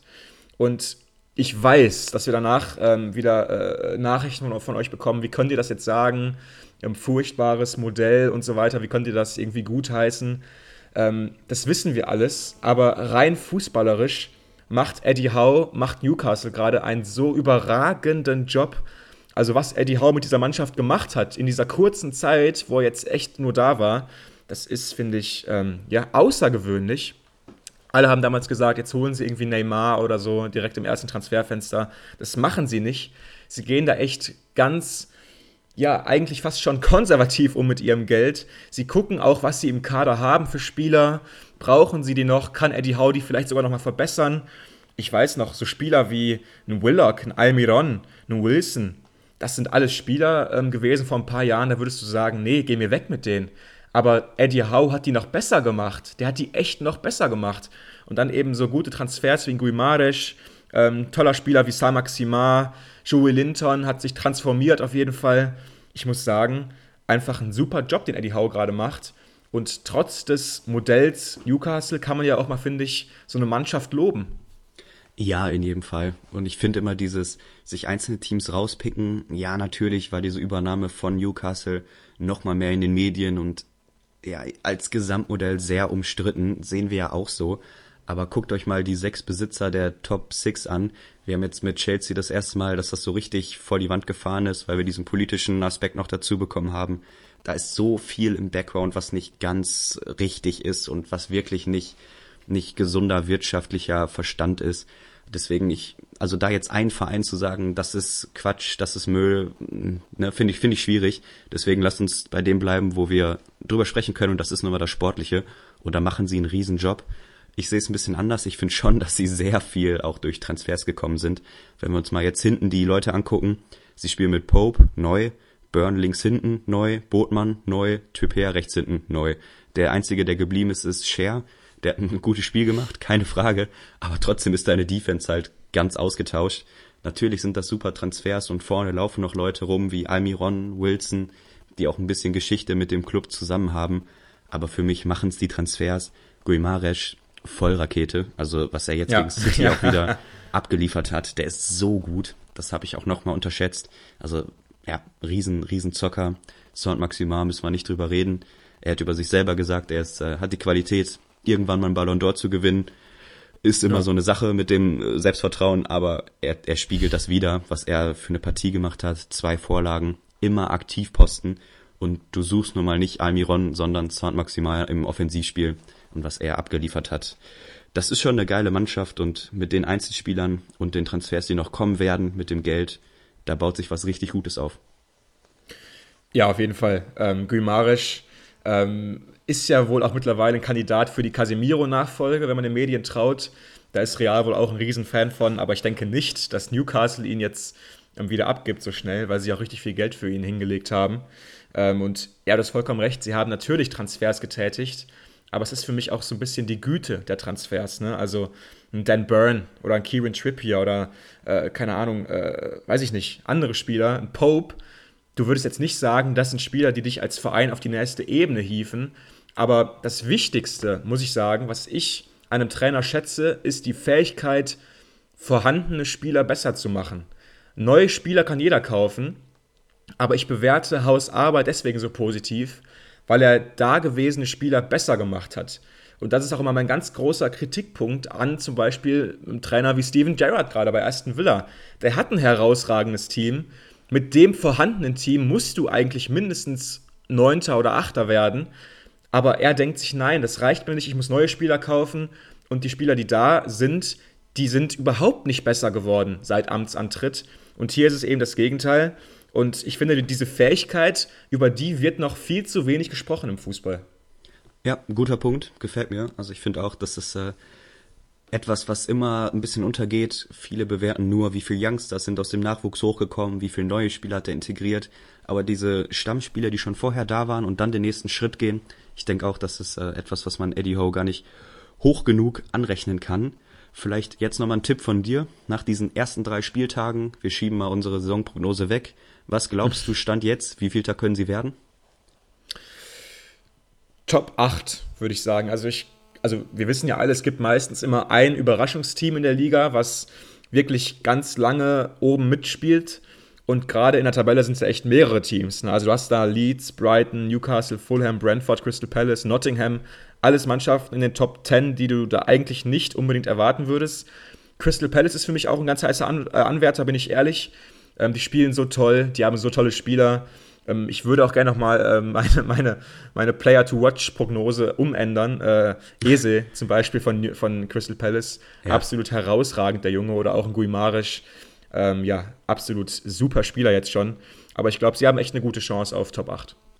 Ja, in jedem Fall. Also wenn sie die Leistungen von City multiplizieren können und immer auf ins Feld bringen, dann geht es auch noch ein bisschen höher. Das war wirklich ein ganz, ganz dickes Ausrufezeichen. Aber wir wollen jetzt gar nicht zu lang das machen. Wir haben nämlich noch ein Spiel auf der Liste. Wenn du nichts dagegen hast, machen wir jetzt weiter mit Leeds jo. gegen Chelsea. Du sagst es, Leeds, einer der Überraschungsteams. Sie sind im Moment Dritter und sie schaffen es 3 zu 0 zu Hause zu gewinnen gegen Chelsea. Ich weiß nicht, willst du noch groß über die Aufstellung sprechen oder sollen wir direkt ins Spiel starten? Ja, also bei Chelsea können wir vielleicht echt noch mal ganz kurz über das Personal quatschen. Klar. Ähm, weil du hast eben, finde ich, eine sehr spannende Doppelspitze, wenn man es so nennen will. Ne? Also Sterling und Havertz, das ist so unkonventionell, das ist einfach Tuchel, ne? Ja, gut, ist ja halt eigentlich dieses äh, gewohnte System mit Mount noch vorne, aber ist doch im Zweifel auch das, was wir gefordert haben, oder? Ich find's cool. Ja, auf jeden Fall hat was. Und ähm, Sterling ist für mich auch echt ein Spieler, der muss in dieser vordersten Linie spielen hat Pep ja nicht immer so gesehen, hat ihn auch häufig mehr so ein bisschen auf den rechten Flügel nach außen verschoben und dann ein bisschen nach hinten versetzt häufig. Aber Sterling ist für mich jemand, der muss wirklich im 16er sein, der muss die engen Bewegungen auspacken und ähm, deswegen äh, guter Move, äh, finde ich. Und dann lass uns doch direkt einfach ins Spiel reinspringen. Ähm, und ich denke mal, du hast dich vor allem riesig gefreut über den ersten Torschützen, oder? ja, ähm, müssen wir jetzt wieder erklären, ne? Also Aronson hat getroffen. Ich habe mich nicht gefreut, weil Mondi einen riesen Fehler gemacht hat. Ganz im Gegenteil. Aber ähm, ich finde eben das cool, wie sie Transfers getätigt haben und freut mich auch, dass es jetzt läuft, denn mit Aronson, Adams, Rocker, Christensen, da sind schon ein paar neue auch in der Startelf gewesen. Gerade in der Schaltzentrale sind alle drei neu und Aronson, der Zehner, hat dadurch einen Top-Pressing-Moment einfach dann den Fehler ausgenutzt, schiebt zum 1 zu 0 ein aber ich finde, jetzt über diese eine Szene zu reden, ist Quatsch. Trotzdem, diese allgemeine Einstellung, diese Giftigkeit, das Anlaufen von Leeds, das ist einfach mhm. so stark und ich hatte echt Angst, dass sie diesen Bielsa-Boy, was ja genau das auch ist, komplett zur Seite schieben und Jesse March sein eigenes Ding macht, aber diese Komponenten mitzunehmen und diese Aktivität, die sie immer ausgezeichnet hat, jetzt so mhm. aufs Feld zu bringen, mich freut's riesig.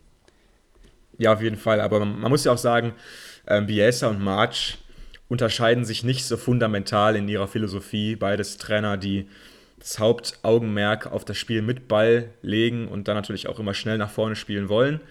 Aber sie haben es hier auch eben so mutig gemacht und das fand ich das Schöne zu sehen.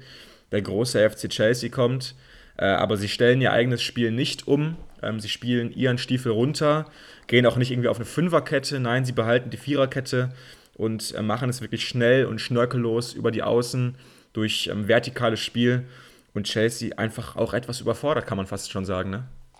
Ja, schon. Also vor allem, weil es eben unglücklich lief, gerade erste Halbzeit, dann kriegst du so ein wirklich blödes Gegentor. Vier Minuten später steht es schon 2-0, weil nach einem Standard äh, Rodrigo Moreno den Ball richtig stark verlängert, schlägt dann hinten ins lange Eck ein und mhm. dann liegst du 2-0 hinten gegen den Leeds, was einen guten Tag hat, ohne dass sie dich jetzt an die Wand gespielt haben. Also einfach eine, eine eklige Situation aber Leeds mhm. macht's auch top und das ist dann, ja, Qualität. Und es ist ja auch einfach eklig. Also Elland Road ähm, bebt und die Zuschauer sind voll da und die führen irgendwie 2-0 gegen dich, dann weißt du einfach, hui, also wenn wir hier noch irgendwie einen Punkt holen sollten, wäre das herausragend. Aber an dem Tag hat auch wirklich nicht vieles zusammengepasst bei Chelsea.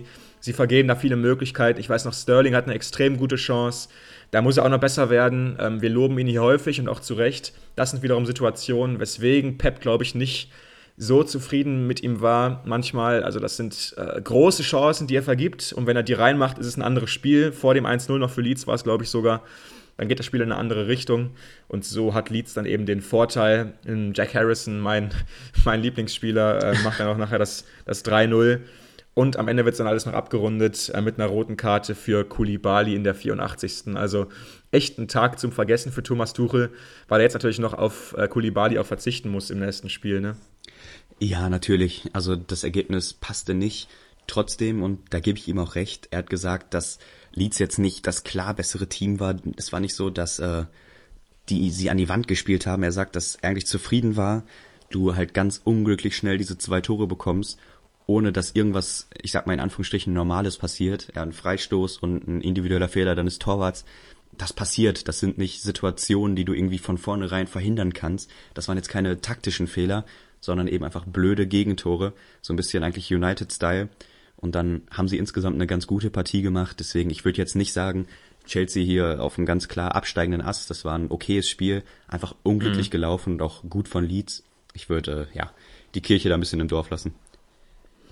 Okay, ähm, dann habe ich ja gerade schon angesprochen, ähm, die Chancenverwertung beim FC Chelsea natürlich äh, ein Punkt, der Thomas Tuchel überhaupt nicht gefallen wird. Und ähm, so ist es vielleicht auch zu erklären, dass man sich mittlerweile weitestgehend einig sein soll mit einem neuen Torjäger. Es ist ein alter Bekannter von Thomas Tuchel und zwar ist es Pierre-Emerick Aubameyang, nach wie vor beim FC Barcelona unter Vertrag. Dort hat es einfach nicht ganz funktioniert, nachdem er damals äh, Arsenal so ein bisschen ähm, ja, äh, in, in unschönen Zeiten für ihn verlassen hat, nach einem Streit mit Mikel Arteta. Jetzt also die nächste Station wohl in der Premier League, mittlerweile 33 Jahre alt und soll wohl einen Drei-Jahres-Vertrag erhalten. Deine Meinung? Habe ich noch nicht. Also ich tue mich irgendwie schwer bei dem Namen. Ich kann mir vorstellen, dass das klappt, keine Frage. Er bringt Tempo mit, er weiß, wo das Tor steht. Er kann auch dieses Kombinationsspiel. Aber trotzdem, es ist wieder so ein Transfer, na, also ihn jetzt als Trainer wieder zu dir zu holen, in dem Alter, sie haben lange nicht zusammengearbeitet, er hat nicht dieses hundertprozentige Automatismen gesammelt, die einfach durch Spielzeit kommen. Er hat bei Barca immer wieder kaum Minuten bekommen. Also für mich kein Transfer ohne Risiko, gerade weil ja auch, glaube ich, sein Vertrag nicht mehr lange lief. Wahrscheinlich kann man jetzt in, im Gehalt und in der Ablöse noch ganz gut pokern, weil Barca ja, wie wir alle wissen, auf das Geld angewiesen ist. Aber ob der jetzt zu 1000 Prozent einschlägt, ich würde da meine Garantie noch nicht aussprechen. Wie sieht's bei dir aus? Ähm, auch zwiegespalten. Ich glaube, er gibt dem Team Sachen, die noch nicht vorhanden sind. Einfach eine gnadenlose Abschlussstärke, die fehlt ihnen. Also kein Spieler, der da vorne drin spielt, hat das. Also das ist weder ein Harvards, es war nie ein Timo Werner und es ist nach wie vor anscheinend auch nicht ein Raheem Sterling. Also glaube ich, dass es von der Seite schon mal ein guter Transfer ist. Ähm, der Charakter von Aubameyang ähm, der wäre für mich fast schon ein Ausschlusskriterium. Also wenn du dir anschaust, wie er die ganzen Vereine verlassen hat, das war nie irgendwie, das war nie im Guten. Er hat es immer irgendwie provoziert, ist negativ aufgefallen, hat sich öffentlich mit den Trainern, mit, mit den Verantwortlichen gestritten. Das wäre für mich einfach schon ein, ein Ausschlusskriterium. Rein sportlich würde ich ihn nehmen, aber Charakter überwiegt den Sport und deswegen würde ich ihn nicht holen. Aber Tuchel kennt ihn ja schon und ich glaube, er hat auch irgendwie ein gutes Gefühl, dass er den nochmal irgendwie zum Guten wenden kann. Ähm, trotzdem natürlich wäre das wieder mal ein riesiger Transfer für die Premier League. Und ähm, da sind wir auch schon an meinem Punkt angelangt, angelangt, den ich ganz kurz noch machen wollte. Und zwar hat die Premier League schon äh, ja, jetzt 12, 13 Tage vor Ende der Transferperiode seinen eigenen Rekord geknackt, ähm, nämlich den Ausgabenrekord. Es wurden bislang 1,7 Milliarden Euro ausgegeben in diesem Sommer, ähm, verteilt auf 107 neue Spieler. Ähm, der bisherige Rekord lag bei 1,6 Milliarden Euro ähm, aus 2017. Und dann gibt es eben wieder mal so Transfers, die so verrückt sind, dass man sich da gar nicht drüber eigentlich große Gedanken machen kann. Äh, zum Beispiel hatten wir dann letzte Woche den Transfer gehabt von, ähm, äh, wie hieß er nochmal? Äh, genau, Morgan Gibbs White, ein schwieriger Doppelname. Stimmt. Ähm, Nottingham, Nottingham Forest hat ihn gekauft von den Wolves und für eine verrückte Ablösesumme von bis zu 50 Millionen, also mit äh, Boni und so weiter. 50 Millionen für Morgan Gibbs White, einem Mittelfeldspieler von den Wolverhampton Wanderers. Das sind nun mal einfach auch verrückte Zeiten. Ja, und irgendwie geht die Premier League dann ganz eigenen Weg. Also ich finde immer ganz spannend, ähm, auch so, finde ich, was man so im Diskurs mitkriegt. Barcelona wird so an die Wand gestellt für ihre Geldpolitik. Wie kann man nur einkaufen, wenn man kein Geld hat und Co. Und gleichzeitig passieren so Transfers, wie du den gerade geschildert hast. Also ich finde, da sollte man irgendwie in der Bewertung immer so ein bisschen die Waage halten. Ähm, wir freuen uns einfach über die Spieler. Ich glaube, hier jetzt groß politisch zu werden, müssen, müssen wir uns nicht antun. Ähm, wir freuen uns drüber, wenn man die Verhältnisse aber sieht im Vergleich zur La Liga, gerade in der Breite zur Bundesliga, mhm. ist das einfach mittlerweile abgekapselt. Das ist eine ganz eigene Welt. Also wenn Spieler innerhalb der Premier League wechseln, da wird ja ein ganz anderer Maßstab angelegt. Das kannst du null vergleichen mit internationalen mhm. Transfers. Ähm, ja, nehmen wir einfach mal mit. Ich bin äh, innerlich ein bisschen da auch äh, gespalten. Die Spieler nehmen wir trotzdem gerne hier für unseren Podcast und wir lieben ja auch den Premier League Fußball und so Spiele wie zwischen United und Liverpool, dann nehme ich auch dieses Ungleichgewicht gerne in Kauf. Äh, okay, das, das gerne vielleicht nochmal in Klammern setzen, aber ich nehme es in Kauf. Ähm, nochmal ein, ein Stichpunkt finde ich, der ganz gut dazu passt. Was sagst du zur Fofana-Thematik? Heute gab es nochmal neue ähm, News dazu. Angeblich hat Chelsea ein drittes Angebot an Leicester abgegeben, jetzt um die ja, ich meine 80, 75 Millionen für den Spieler. Sie, man möchte unbedingt unter der Maguire-Summe bleiben, damit er nicht ihn als teuersten Abwehrspieler ablöst. Als größten Flop ablöst. Genau. Und es könnte ja sein, dass tatsächlich Maguire dann auch der Ersatz wird für Fofana, falls der Transfer nicht klappt. Für Chelsea haben wir angesprochen. Sag mal, was ist dein Bauchgefühl zu der ganzen Sache? Nur kurz. Ich muss gerade schon mal tief durchatmen. Also, das sind Summen. Geh mir weg. 80 Millionen für einen Fofana guter Spieler, verstehe mich nicht falsch, ist noch jung, hat Potenzial, aber ich habe wirklich nichts gesehen in den Jahren, wo ich ihn beobachtet habe, ähm, dass er für mich äh, eine 80 Millionen Summe gerechtfertigt hat. 80 Millionen, das sind Summen. Für, also vor fünf, sechs Jahren, da hast du nur die absoluten Weltstars, wirklich die absoluten Weltstars für diese Summen bekommen. Mittlerweile wird es bezahlt für Durchschnittsspieler aus der Premier League. Oder wir bleiben bei Chelsea, Anthony Gordon, da hat Everton gerade wohl ein 60 Millionen Angebot äh, abgelehnt. Ich bitte dich, 60 Millionen für Anthony Gordon, dafür würde ich dir die Hand abhauen. ja, le leider war. Das ist schon irre, was da, was da abgeht. Ähm, für mich auch äh, ist eine, eine, eine Entwicklung auch, das kann man sich gar nicht vorstellen. Leicester hat am Anfang der Verhandlungen eine sogenannte Mondsumme festgesetzt. Mondsumme bedeutet, man geht mit der Forderung so absurd hoch, dass sich die ganze Verhandlung schon am Anfang ergibt. Also dass es einfach aufhört, weil man denkt, ja, okay, man kann da gar nicht zusammenkommen. Diese Mondsumme lag angeblich bei knapp 100 Millionen für ihn und wir sind jetzt tatsächlich ja. bei Geboten um die 80 Millionen. Also es ja. war einfach von den einen als Mondsumme, als quasi Fake-Höhe genannt und Chelsea geht mhm. einfach mit. Also wie absurd ist das denn mittlerweile? Es mhm. scheint überhaupt keine Rolle mehr zu spielen, ob man jetzt noch so ein, zwei oder doch drei Transfers in dieser Größenordnung macht. Also ich finde, ja, wirtschaftlich hat das nicht mehr viel, viel damit zu tun, was, was realistisch ist. Das stimmt. Und ich glaube, wir könnten echt eine eigene Folge über Transfers machen. Haben wir auch schon ähm, gemacht. Aber ähm, das sind einfach äh, Entwicklungen im Fußball, die eingefleischten Fans, glaube ich, einfach keine Freude machen können. Also hast es gerade so schön umschrieben, wir müssen es irgendwie in Kauf nehmen, weil wir den Sport so lieben und das tun wir ja auch, aber trotzdem können wir unsere Meinung äh, kundtun und da sind wir echt äh, keine Fans von. Aber vielleicht ist es so, vielleicht sind so die Zeiten im, im Fußball, dass dort einfach so viel Geld in diesem Kreislauf vorhanden ist, dass es irgendwie einfach rumgeschickt wird. Und am Ende ist es dann ja auch meistens so, dass Vereine dieses vorhandene Geld dann meistens sofort wieder raushauen in Ersatz und so weiter trotzdem mal schauen, wie jetzt Chelsea sich da noch macht. Ich muss schon sagen, diese Summen, die Chelsea gerade anscheinend bereit ist zu bezahlen, das spricht für mich ähm, ja, für eine Verzweiflung äh, ein Stück weit, weil ähm, die sind echt äh, deutlich zu hoch angesetzt. Gut, dann äh, sollte es das jetzt auch schon gewesen sein. Soweit mit dem äh, Spielüberblick. Die ersten drei Spiele haben wir jetzt ausführlich besprochen. Und nun kommen wir zu den Resultaten des dritten Spieltags. Den Auftakt, den Auftakt hat dort die äh, Partie gemacht zwischen Tottenham und den Wolverhampton Wanderers. 1-0 für Tottenham. Harry Kane äh, hat dort getroffen und auch einen Rekord gebrochen, nämlich des Spielers mit den meisten Toren für einen Verein in der Premier League. Herzlichen Glückwunsch und hat seinem Team dort eben die drei Punkte beschert. Frank Lampard und Nottingham Forest trennen sich 1 zu 1, also Everton und Nottingham. Ähm, ganz wichtiger Punkt natürlich für Frank Lampard. Ähm, Nottingham ist gut reingekommen in die Saison der Aufsteiger.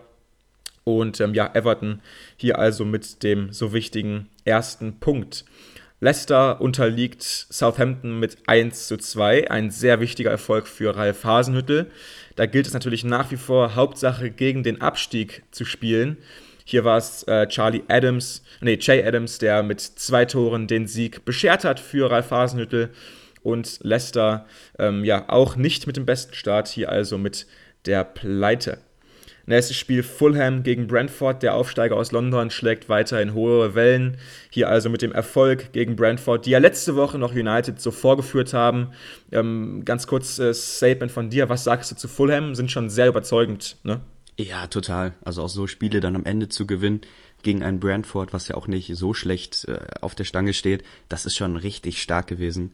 Äh, Mitrovic wieder mal der, der am Ende das entscheidende Tor macht und wenn sie so viel Kampf und dann auch Qualität in der Spitze mitbringen, eine Riesenbereicherung.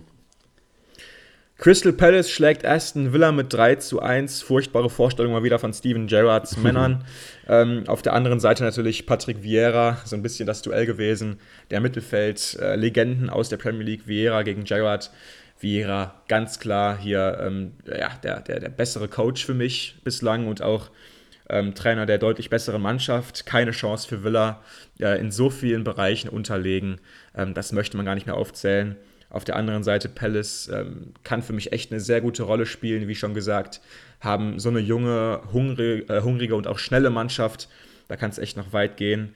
Und den richtigen Trainer haben sie auch gefunden, wie es scheint. Also ähm, es sieht ziemlich gut aus für Crystal Palace. Nächstes Spiel, Arsenal schlägt Bournemouth mit 3 zu 0 und somit ist Arsenal Tabellenführer sogar mittlerweile. Ja, sehr beeindruckend. Bei denen läuft es auf jeden Fall sehr gut. Waren zwar in allen Prognosen weit oben mit dabei, aber im Moment zeigen sie, dass das eben auch begründet gewesen ist. Gerade Gabriel Jesus, Oedegaard, äh, Zinchenko, das, das läuft einfach, der Kombinationsfußball, sie treffen und ja, man kann ihnen im Moment sehr viel zutrauen. Ja, ich bin echt gespannt, was passiert, wenn Arsenal auf das erste Schwergewicht trifft. Das wird am 4.9. sein, Auswärtsspiel im Old Trafford gegen United. Dann können wir echt mal schauen, wo sie wirklich stehen. Im Moment sieht es da auf jeden Fall sehr gut aus. Brighton, die nächste Mannschaft, die vielleicht eine Überraschungssaison spielt, schlägt auswärts West Ham mit 2 zu 0. West Ham noch punkt- und torlos nach drei Spielen. Ähm, so gut es für Brighton aussieht, so schlecht sieht es für West Ham aus. Ja, ich, ich meine, ich habe sie auf den siebten Platz getippt. Also nach, nach meiner ja. Prognose müsste da noch ein bisschen was kommen. Ähm, haben eigentlich kaum Spieler verloren. Ist im Moment so ein bisschen das Phänomen. Wenn du wenig veränderst, kann es immer mal sein, dass du in eine Krise schlitterst. Sie haben Kehra geholt, jetzt noch äh, vor kurzem, hat so ein mäßiges Debüt gespielt. Ja, mal gucken. Also die Qualität haben sie. Ich denke auch, dass sie da rauskommen, aber drei Spiele ohne mhm. Punkt, ohne Tor, das ist schon echt hart. Nee, aber es wird sich nächste Woche auf jeden Fall ändern, weil sie treten eine Auswärtsreise an in den Villa Park gegen Aston Villa. Und ich bin mir ganz sicher, das Punkt- und torlose West Ham United wird nach fünf Minuten in Führung gehen und ähm, Villa wird einfach nur in sich zusammenfallen. Also ähm, freut euch schon mal, liebe West Ham-Fans, auf die ersten drei Punkte gegen euch haben wir einfach nie eine Chance. Viel zu physisch, weißt du? Nie eine Chance. Ähm, Leeds schlägt Chelsea mit 3 zu 0. Wir hatten es hier im Programm. Newcastle und Man City trennen sich 3 zu 3, hatten wir auch im Programm. Und natürlich auch besprochen wurde von uns United gegen Liverpool 2 zu 1. Also ich muss schon sagen, war echt mal wieder ein toller Spieltag, weil auch irgendwie viele Tore gefallen sind. Das ist nach unserem Geschmack. Keiner sieht sich gerne 0-0 an, äh, auch wir nicht, obwohl es vielleicht taktisch interessant ist. Wir alle sehen gerne Tore. Das war hier auf jeden Fall gegeben. Jetzt brauchen wir noch deinen Spieler des Spieltags. Ja, vorher gibt es noch eine, eine, kleine Erwähnung. Lohnt sich nämlich bei ah. uns am Tippspiel richtig gut abzuschneiden. denn einer ist auf Platz 6 gerutscht äh, mit dem Spielernamen Jarek. Er hat sowohl Newcastle als auch Manchester City unentschieden getippt und 2-1, also den Sieg von United gegen Liverpool exakt vorhergesagt. Also äh, Respekt auf jeden Fall für diese Leistung. Kriegt hier sogar eine, eine Erwähnung, waren wir doch sehr beeindruckt. Ich habe direkt nachgeguckt, ob da irgendeiner drauf gekommen ist, aber vielleicht wollte er nur anders tippen als alle andere. Aber so oder so, mhm. sehr gutes Näschen gehabt. Ähm, ja. Mein Spieler des Spieltags ist ein Trainer. Ist lange her, dass ich da aus der Reihe getanzt bin. Ist mal wieder Zeit dafür. Und ich nehme natür natürlich äh, Erik Ten Haag. Denn ich wollte einfach keinen aus dieser Mannschaft hervorheben. Man hätte jetzt an einen Lisandro Martinez ja. denken können oder Rashford, die einfach Riesenspiele gemacht haben nach eher doch Durststrecke, nach eher schwächeren Partien zuletzt. Aber für mich war eben nicht die Taktik entscheidend, auch nicht wer genau auf dem Platz stand, sondern die Einstellung. Und dem Team mhm. sowas mitzugeben, ist nun mal Job des Trainers und ich bin mir sicher, dass er da wirklich sehr, sehr großen Anteil an dieser Leistung hatte. Es ist jetzt im Nachhinein rausgekommen, dass er nach dem Spiel, wo sie 4 zu 0 verloren haben und als Team diese 13,5 Kilometer weniger gelaufen sind, trotz dieser Niederlage gegen Brentford, wo sie einfach richtig schlecht waren, hat er gesagt, pass auf, wir streichen den, ähm, den freien Tag und ihr lauft diese 13,5 Kilometer jetzt im Nachhinein, weil es kann nicht sein, dass wir da unterlegen sind und ist diese Strecke auch selber mitgelaufen. Und ich finde einfach, das sind so Kleinigkeiten, so Kniffe, mhm. die einfach im Kopf sehr viel bewegen, glaube ich. Und ja. diese Agilität, diese Aggressivität und diesen absoluten Willen und Einsatz, den haben sie jetzt eben aufs, aufs Feld bekommen und ich denke, so Maßnahmen tragen dazu bei und Erik Ten Haag, mhm. so ein bisschen auch der, der außer der Reihe tanzen möchte, macht er mit seinen Maßnahmen und jetzt auch mit diesem Ergebnis großen Respekt mein Trainer des Spieltags. Ja, das sind Maßnahmen, die wirken erstmal so ein bisschen oldschool und äh, 60er Jahre mäßig. Aber Fußball ist nach wie vor irgendwie ein einfacher Sport. Ne? Also wenn du zu wenig rennst, hast du wahrscheinlich keine Chance, das Spiel zu gewinnen. Und wer 14 Kilometer weniger rennt gegen den Aufsteiger, das ist nun mal einfach nicht akzeptabel. Und dann äh, kann man auch immer zu viel analysieren äh, im Nachhinein. Aber es gilt dann häufig einfach wirklich die Basics wieder äh, richtig zu bekommen. Und wenn es dann auch einfach ist, im Training mehr zu laufen, dann ist es eben so. Und ich muss sagen, von Ten Hag gutes Zeichen, dann auch selber mitzurennen. Das ist auch oldschool-mäßig, aber ich mag sowas. Dementsprechend, ähm, ja, ein gutes Zeichen. Natürlich auch von ihm. Ähm, mein Spieler des Spieltags kommt auch aus seinem Team. Und es ist vielleicht ein bisschen überraschend, weil wir nicht die größten Fans eines Charakters, glaube ich, sind. Aber Bruno Fernandes, ähm, er war überall. Er war wirklich überall auf diesem Platz, hat sich in jeden Zweikampf reingeworfen. Und wir sagen es immer wieder, er wirkt einfach ja, besser, wenn CR7 nicht spielt. Ähm, das ist irgendwie schwer zu erklären, aber es ist anscheinend so. Fernandes ist ein besserer Spieler, wenn CR7 nicht da ist. Er hat mehr Freiräume, er hat mehr Möglichkeiten, was er mit dem Ball macht, als ihn immer nur zu CR7 zu spielen. Und hier hat alles gestimmt, die Einstellung, aber auch sein Spiel an sich ähm, ist vorangegangen als Leader, als, äh, ja, als Anführer und dementsprechend für mich ähm, eine richtig tolle Performance von Bruno Fernandes und somit mein Spieler des Spieltags. So, ähm, war jetzt eine ziemlich lange Episode, müssen, müssen wir zugeben, aber es gab einfach so viel zu besprechen und wir wollten es natürlich auch einmal alles abfrühstücken, wenn wir uns jetzt schon mal hier so äh, diese Zeit einfach mal freiräumen in unserem Alltag. Eine ziemlich ungewöhnliche Zeit. Mittwochmorgen kommen wir raus natürlich jetzt auch äh, weniger Zeit für euch, äh, diese Folge anzuhören bis zum nächsten Spieltag. Aber ähm, ja, das Leben ist hart und man kann sich nicht immer aussuchen, wann die Folgen rauskommen. Äh, demnächst versuchen wir natürlich wieder ähm, schon äh, zum gewohnten Zeitpunkt rauszukommen, sprich Sonntagabend oder Montag. Ähm, jetzt war es eben nur so möglich. Wir hoffen, dass es trotzdem wieder mal äh, angekommen ist bei euch. Unsere, äh, ja, unser Wunsch wäre jetzt noch natürlich, dass ihr uns überall folgt auf sämtlichen Plattformen, bei Spotify, bei Twitter, Instagram. Da könnten wir noch ein bisschen Support gebrauchen. Der hält sich da bislang etwas in Grenzen, kann man sagen. Ähm, da wäre es toll, wenn ihr auch alle, einfach alle mal vorbeischaut und ähm, ja, uns dort folgt. Radio England FM ist dort der Nutzername. Und ähm, das wäre es schon von meiner Seite. Erzählt natürlich auch weiter, dass es diesen Podcast gibt, wenn er euch dann etwas gefällt würde uns auch ähm, sehr weiterbringen. Und ähm, wir bedanken uns wieder mal sehr für eure Zeit. Genau so sieht's aus. Dann haltet durch und die nächste Folge ist dafür ja in nicht so weiter Entfernung. Äh, wir machen weiter und haben da im Moment wieder sehr, sehr viel Spaß dran. Das ist wirklich Woche für Woche so. Sonst würden wir uns das auch nicht hier auf dem Mittwochmorgen äh, antun. Deswegen bleibt gesund und bis bald. Ciao.